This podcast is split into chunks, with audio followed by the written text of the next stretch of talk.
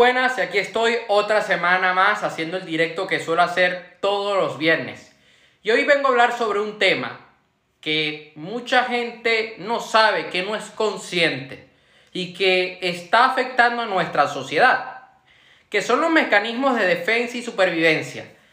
Y quiero que indaguemos un poco en esto, en esto el día de hoy, ya que la semana pasada vi una charla que me pareció muy interesante sobre esto y dije, tengo que compartirlo en el directo de la próxima semana, fue el sábado, y dije, tengo que hacerlo el viernes, porque siento de que si no somos conscientes de esto, vamos a dejar escapar la vida en sí. Y vamos a dejar escapar toda la energía, todo el potencial que tenemos dentro de nosotros para poder hacer nuestros sueños realidad.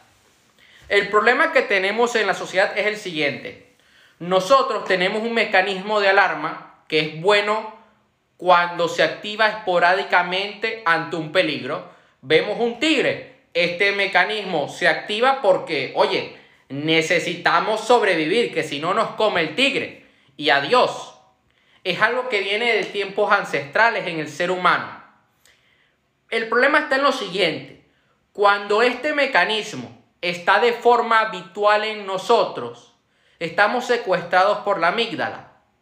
El corazón trabaja cinco veces más y se terminan creando patologías por esto. Siempre estamos en este estado de estrés. ¿Y qué le pasa a la gente que le sucede esto? Que está en un estrés muy grande todo, todo el tiempo que sufren de arritmias. Yo cuando era niño, a mí me decían en el cole, no, los, niños no sufren de estrés. Yo creo que cualquier tipo de persona puede sufrir estrés, hasta una planta, cualquier ser vivo.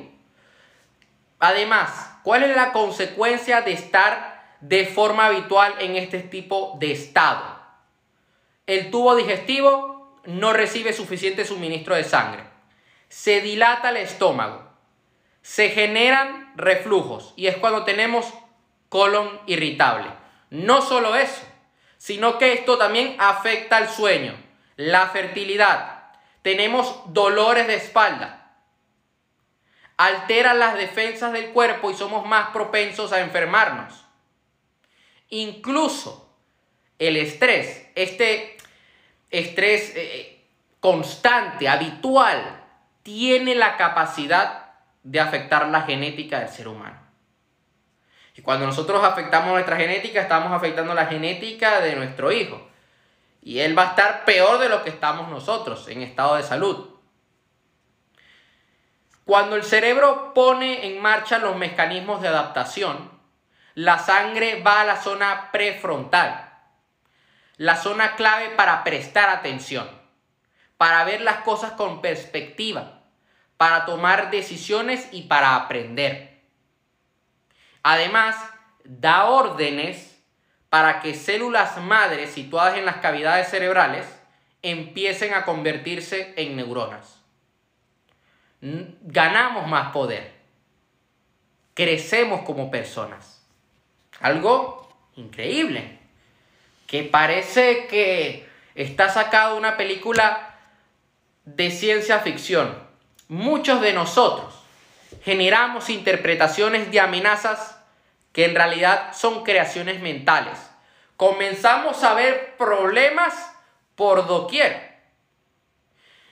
¿Y qué pasa? Que esto nos afecta. No somos capaces de avanzar porque siempre estamos intentando no perder. Y cuando tú intentas no perder, terminas perdiendo porque estás tan cagado. Estás en un estado de, de recursos limitados que no te permite ver más allá, que no te permite salir de la zona de confort. A mí me llegó a pasar lo siguiente, y voy a contar una historia. Yo tenía 16 años, estaba saliendo con una chica en ese entonces. ¿Y qué pasaba? Que ella siempre me criticaba lo más mínimo. Ah, es que entraste y no cerraste la puerta. Es que no sabes diferenciar entre una cosa y entre esto y esto. Es que no haces tal cosa. Es que dejaste eh, encendido el no sé qué o enchufado el no sé qué lo otro. Cosas estúpidas realmente. Y un momento que yo me comencé a estresar. ¿Y qué me pasaba? Que siempre que yo la iba a visitar me enfermaba. Tenía gripe, me dolía la cabeza. Recuerdo el último fin de semana que pasé con ella, tuve fiebre. O sea, una fiebre que dije, a la mierda, pero ¿qué me está pasando? Horrible. Yo había ido el día antes al gimnasio, recuerdo, entrené al fallo, me dolía todo y lo suyo era descansar y ya está. ¿Qué pasó? Que me fui con ella, estuve con ella ese fin de semana y al día siguiente, el sábado, me comenzó a doler la garganta y dije, mierda. Y cuando llegamos a Barcelona, que tocaba ver una, exposición de una influencia del mundo fitness, comencé a notar como tirones en, en los gemelos. Y dije, coño. Y es cuando me comenzó a dar fiebre y fue horrible, tuve que ir a la farmacia. No, o sea, una cosa que no fue para mí nada, nada placentera. Y además que era, estaba entrando el invierno y lo sentía aún más. O sea, me comenzó a doler todo el cuerpo. Increíblemente, cuando llegué al día siguiente, a mi casa por la tarde, decidir no ir el lunes a clase, me sentía mejor. Dije, wow, voy a descansar mañana, pero ya no tenía ese estrés. ¿Qué pasaba? Que yo estaba tan cagado de que ella me criticara por algo, por cualquier cosa, que ya todo me salía mal. O sea, ya no había, ya la, es que la cagaba, porque intentaba no cagarla. Ahora bien, ¿cómo podemos hacer nosotros para salir de este estrés, para salir de este, este estado de alarma dentro de nuestro cuerpo? En el que tenemos secuestrada nuestra mente y no somos capaces de ver más allá. ¿Qué podemos hacer? Lo primero, ¿dónde pones la atención? Sí, ¿en dónde te enfocas? ¿En dónde pones tu foco? Donde lleves tu atención se hará más real para ti. Yo en el colegio ponía mi atención en cosas innecesarias. En, ay no, que fulana escuchó que yo gusto de ella y ay no, y me van a matar, no sé. Me montaba unas películas. Claro, porque en ese momento, si a Aaron Castro le gustaba una chica, todo el mundo a meterse con Aaron Castro. Yo tenía otra autoestima, yo era otra, otro tipo de persona y claro, yo tenía miedo. ¿En dónde estaba poniendo mi atención? Y eso se hacía real para mí. Ese miedo se, terminía, se terminaba haciendo mucho más grande de lo que era. Que una cosa sencilla, una cosa diminuta. Y se terminaba transformando en un gran problema. En cambio, cuando yo era capaz de cambiar mi atención, de poner mi foco en algo mucho más importante, eso desaparecía. Y el resto de personas seguían pensando que a mí me gustaba tal chica. Y no, yo estaba haciendo mi vida tranquila. O sea, yo estaba tranquilo haciendo mi vida normal, jugando al fútbol, estudiando. Yo recuerdo una ocasión que ya a mí no me gustaba una chica ya, nunca me prestó atención. Y me preguntó una vez un compañero, ajá, ¿y todavía te gusta? yo, ¿qué? ¿El fútbol? Claro, es mi pasión. Él todavía pensaba que a mí me gustaba fulana. No, la segunda clave para salir de esto, y yo te conté mi anécdota, no estés con gente tóxica. La gente tóxica va a hacer que tu cuerpo entre en un estado tóxico. No hace falta que te lo compruebe ahora mismo en directo, porque no quiero poner en riesgo mi salud, pero créeme que cuando yo he estado con gente que no tiene un estado de energía muy alto, que no tiene una energía positiva, yo me siento cansado. Yo llegaba los fines de semana de la hípica y yo me sentía muy cansado. Y yo los domingos me entraba una depresión horrible, claro. Yo estaba en una época donde ya yo tenía una vida fuera de mi escuela, yo tenía una doble vida. Había un Aarón dentro del aula de clases y había un Aarón fuera del aula de clases y el Aarón dentro del aula de clases ya no hablaba, ya no era nadie, solamente estaba pensando en montar a caballo. Y bueno, no había nada malo en eso, sino que ya yo tenía otros intereses, ya yo es cuando empiezo a emprender. Y yo todos los lunes cuando llegaba, eh, eso fue en el primer año de bachiller, cuando llegaba al, colegio, luego de haber estado todo el fin de semana en la hípica, yo me deprimía. Yo llegaba llorando, literal. Me sentía vacío. Y yo decía, uy, hoy es lunes. A esperar al jueves que vuelvo a ir y luego que pase rápido el viernes para el sábado y el domingo de nuevo. Así era yo. Y estuve mucho tiempo así. Y era porque yo estaba con gente tóxica y te sientes hasta dependiente de esa gente tóxica. Te arrastran por completo. Número 3. Las expectativas que tengas sobre ti y sobre los demás tienen por sí solas la capacidad de activar o desactivar los mecanismos de, supervivencia. Yo te recomiendo que siempre estés a la expectativa de cosas maravillosas. ¿Ok? Yo te pido que tengas expectativas sobre ti de dar lo mejor de ti. Sí, está muy bien. Pero no esperes nada de los demás. No estoy diciendo que la gente sea mala. No. Estoy diciendo que cuando nosotros estamos esperando algo de alguien más, estamos basando nuestro estado de ánimo en las acciones de otras personas.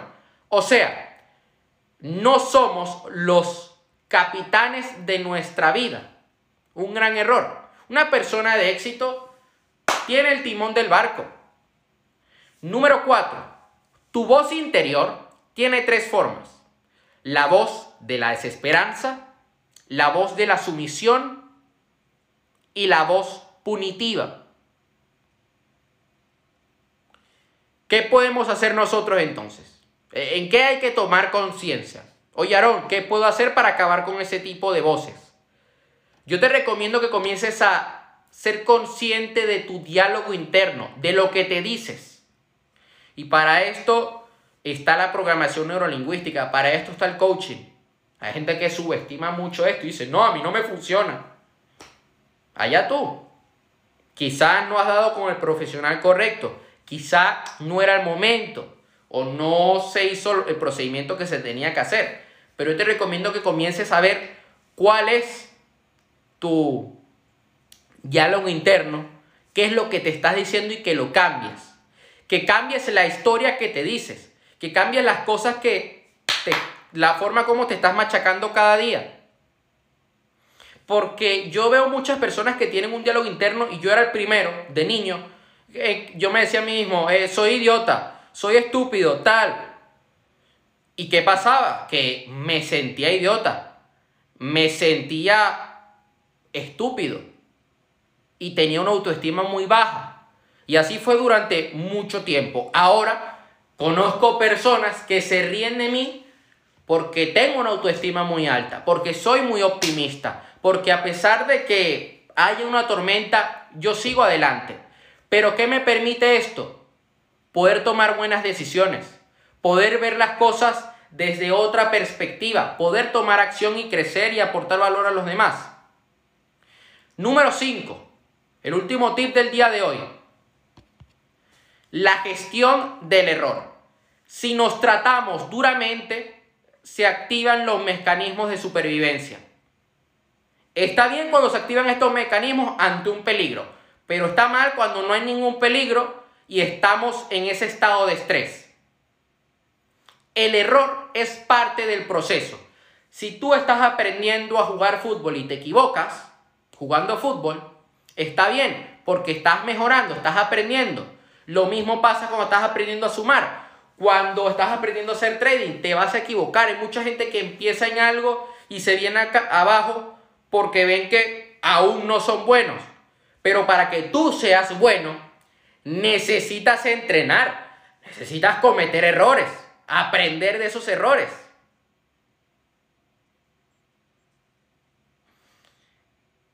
no hay fracaso, solamente hay resultados. Y yo esto lo he dicho muchas veces y es una de las presuposiciones de la programación neurolingüística. Un video que voy a publicar próximamente que son de las presuposiciones de la PNL para que aprendamos un poco más.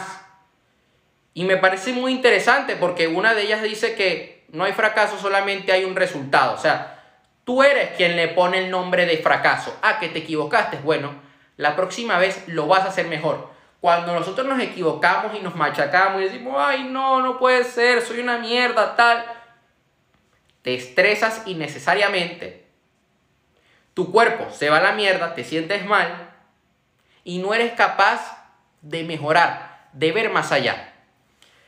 Tenemos que convertir los es que, es que tal cosa en hay que.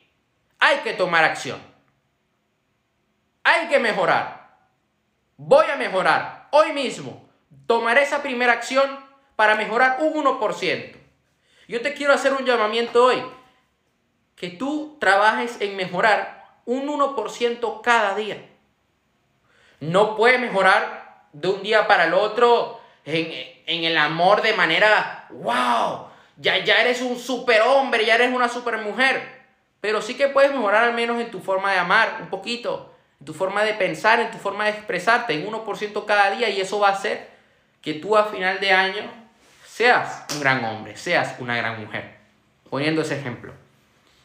Ya sabes que cualquier cosa, y mira, te voy a contar otra anécdota antes de irme, es que yo agarré y estaba en un momento de crisis porque desde hace meses yo tenía gente de mi entorno que me estaba diciendo, oye Aaron, eh, tienes que darle un cambio a tu imagen en Instagram, en tus redes sociales, algo más profesional.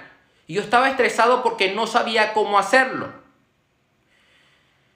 Y dije, bueno, voy a tomar acción. Me estaba estresando y no estaba tomando acción. Y estaba haciendo lo mismo de siempre.